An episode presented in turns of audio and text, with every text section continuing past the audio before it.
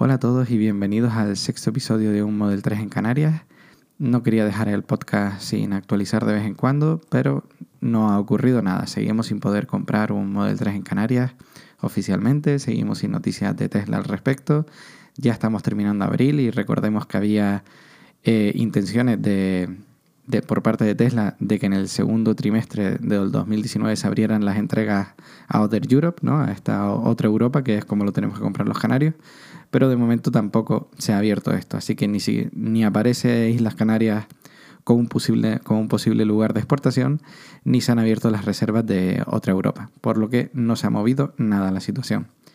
Sin embargo, sí que han pasado cosas que nos pueden parecer muy interesantes, sobre todo si tenemos pensado comprarnos un vehículo eléctrico, como que por fin el Parlamento de Canarias ha aprobado la proposición de ley 29 por la que se fija el tipo cero aplicable a la entrega, importación, arrendamiento o ejecución de obra de determinados eh, vehículos en el impuesto general indirecto canario.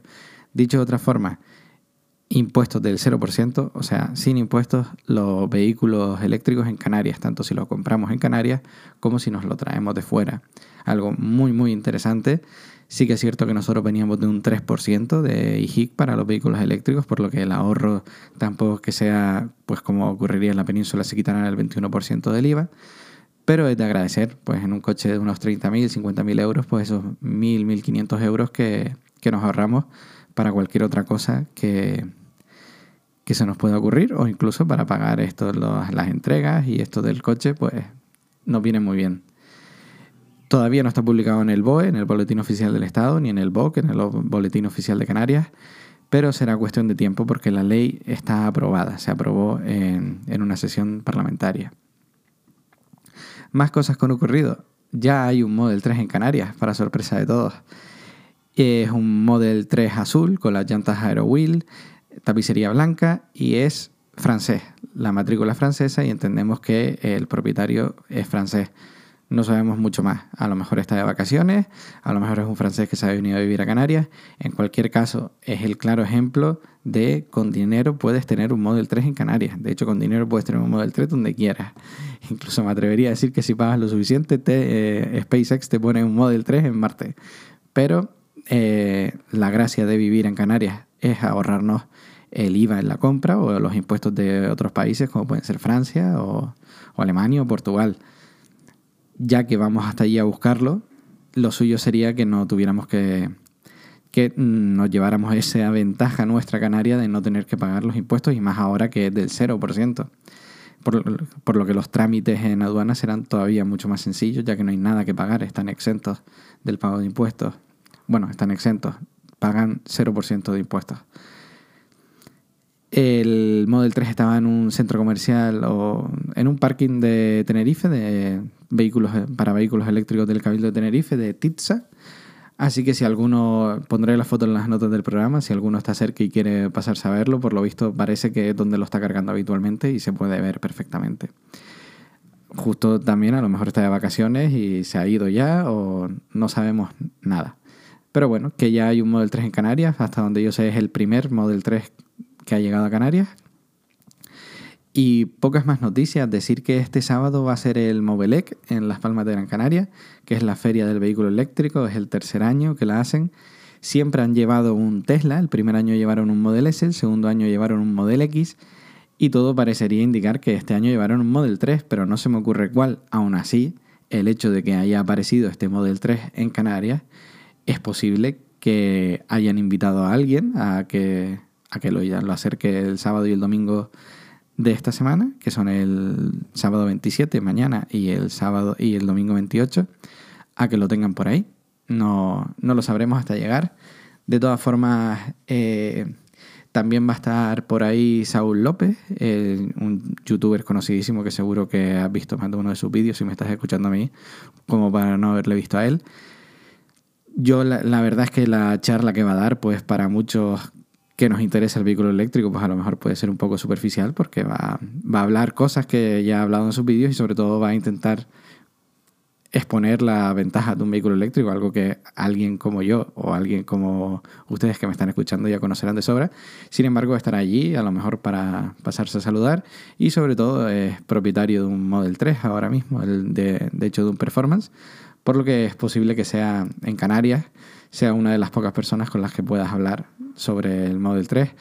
Yo como tengo visto el Model 3 ya más que de sobra, lo he probado en varias ocasiones y me he visto todos los vídeos que se pueden ver en YouTube, la verdad es que no, no tengo tampoco ese, esa necesidad de conocer aún más el, el coche.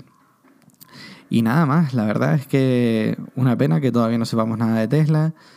Lo dicho, simplemente no quería dejar este podcast en el olvido, como si no le estuviera haciendo caso. Y, pero me temo que las cosas siguen completamente paradas antes de empezar a grabar. He visto de nuevo la página web de Tesla y efectivamente seguimos sin poder poner Canarias como destino. Pero también me gustaría dejar un par de cosas eh, claras, ya que este es un podcast así un poco diferente, porque eh, Tesla está en Canarias ya. O sea, hay muchos Teslas en Canarias, aunque parezca que no.